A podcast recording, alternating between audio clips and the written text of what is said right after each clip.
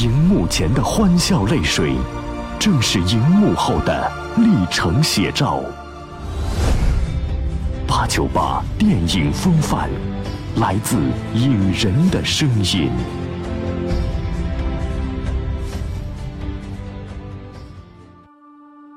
其实青春就是这样，不听劝，瞎折腾，享过福，吃过苦，玩过票，碰过壁，使劲折腾，折腾累了，才发现自己转了一大圈却又回到了原地。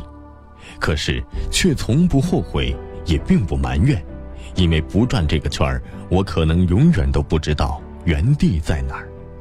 这里是电影八九八潇湘电影广播，听电影更有范儿。正在为您播出的是八九八电影风范之我的少女时代，我是老赵。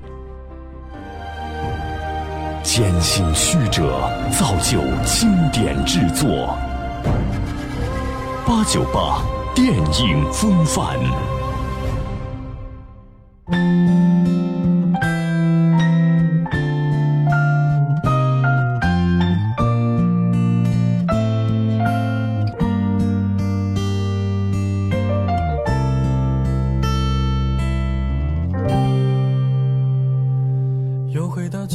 零一二年，台湾青春电影《那些年我们追过的女孩》走红大陆，掀起了追忆学生时代的热潮。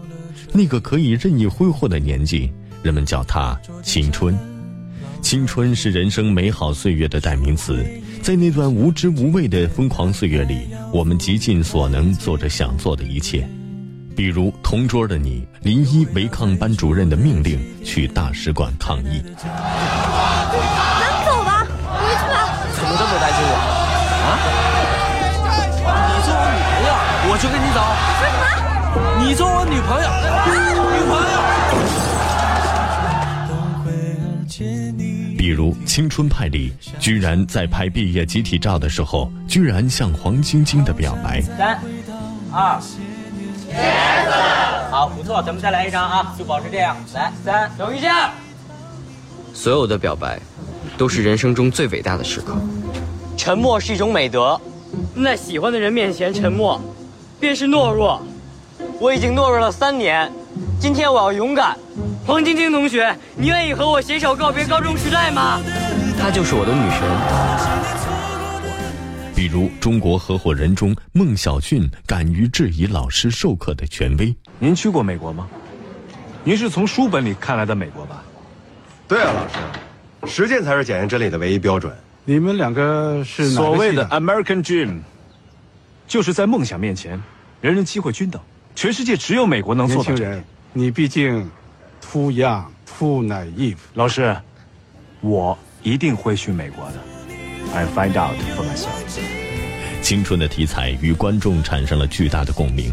二零一三年，赵薇致青春票房超七亿元开始，国产青春片看上去迎来了黄金时代。但与高涨的票房形成鲜明对比的是，近年青春片的口碑却不怎么样。例如《匆匆那年》。我曾经迎着北极风，大冬天的绕三转，一晚上做了十次。各种扯！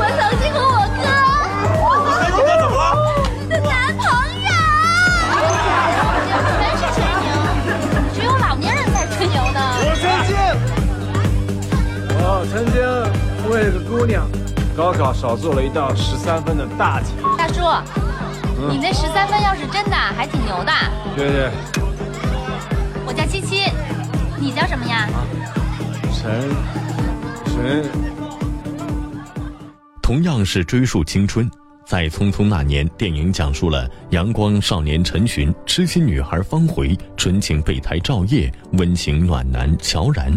豪放女神林佳默这群死党跨越十五年的青春记忆与友情，故事以方茴和陈寻的早恋故事为主线，交织着五人青春时期纯真懵懂的情感和友谊。今天，今天早上的事你别在意。我知道。知道什么？哭了一早上。我没有。没有。这样好了。明天早上，我在黑板上写上陈寻喜欢方茴，陪你一块。你别写。为什么不能写？我就是要写。我就是喜欢你。随着岁月，随着成长，随着变故，他们的情感将如何处置？友情会走向何方？只是八零后集体的成长记忆，像逐渐泛黄的旧照片一样慢慢模糊，又随着陈寻的回忆而慢慢展开。你看那，天空好漂亮。我想去看升旗。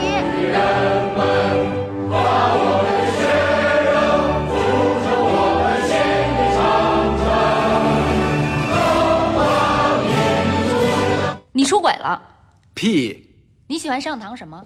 他比方回胸大，对吧？你有那么饥渴吗？打住，打住！你听我说完行吗？根本不是你想那样。那时候我跟沈小棠，沈小棠跟我，反反正什么都没有。年近三十，陈寻在九零后女孩七七追问下，回忆起了自己与初恋女友方茴的旧日时光。当年近而立的陈寻再次回忆起这段纯真感情时，加入了思考和反省。这既是陈寻的青春记忆，也是属于八零后整整一代人的匆匆那年。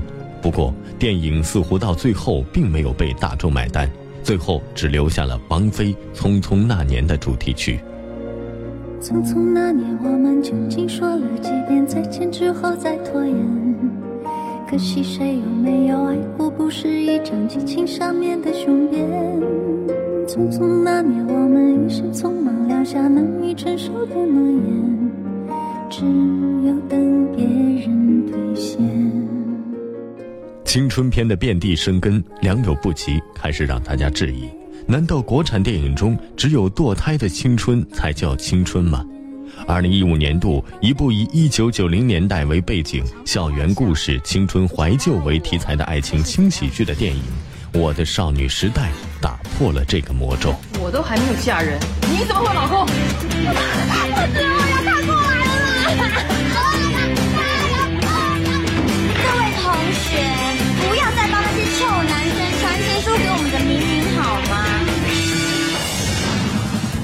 这部电影在台湾正式公映以来，累计票房超过四亿新台币，成二零一五年台湾国语片票房冠军；而在香港，三周单日二十一天蝉联票房冠军，同时也成为马来西亚影史上的台湾票房冠军。这样的斐然成绩，让新人宋于化觉得异常开心。其实我想讲一下我今天破亿的心情，因为其实我今天最开心的事情就是可以看到 Hebe 本人，真的很开心。因为我其实很，我是一个很理性的粉丝，然后其实我以前会剪 S H E 的报纸，重点是我更没有想过，就是有有机会有一天他可以看到，就是我的电影啊，他现在在我旁边好害羞，对，然后。就是一直以来都很喜欢他，然后觉得今天破亿最大的幸运，我觉得就是可以看到他。见到田馥甄，想到少女时代的 S.H.E，似乎宋云画在这部电影的关系里，找到和暗恋刘德华的女主角林真心一样，回到属于自己的少女时代。不过，在青春电影盛行的年代，这部电影究竟好在哪儿？许多人提出了疑问。刘德华，送给你最好是连路人都不想壁咚的校花，平凡少女林真心暗恋校草欧阳非凡，外貌平凡，看起来又傻又笨又单纯，但她有高于外表的过人之处，那便是善良。为了能引起校草欧阳的注意，而与校园的霸王徐太宇组成同盟。徐太宇，三年级最后一班最后一号。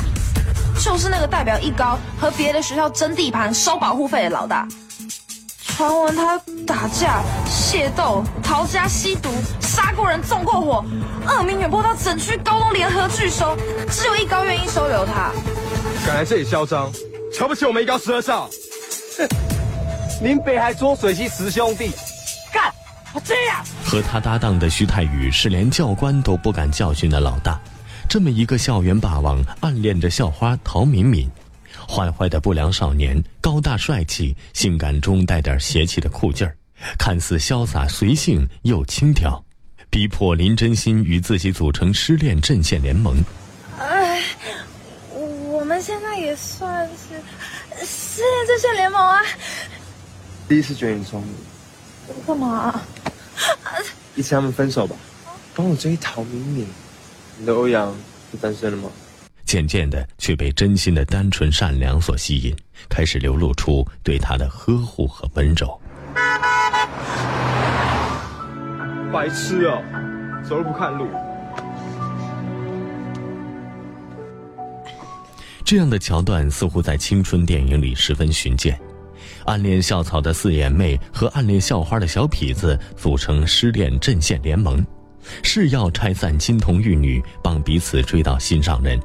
两人经过他给他当奴隶，他给他辅导功课等一系列相处之后，竟爱上了对方。最后，校草校花成炮灰，男主女主牵手成功。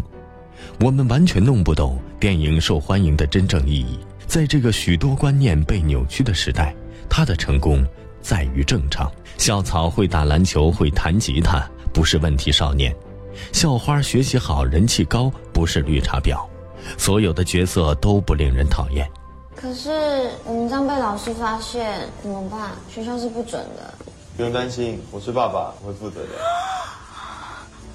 青春里没有谁对谁错，谁好谁坏，只有不懂事的曾经和无知的可爱。我的少女时代告诉我们，不是所有除了男女主角之外长得好看的人都是坏蛋。男生们都喜欢校花，所以痞子徐太宇和校草欧阳非凡会为了校花陶敏敏打架。哎呦，好学生哦！资源回收。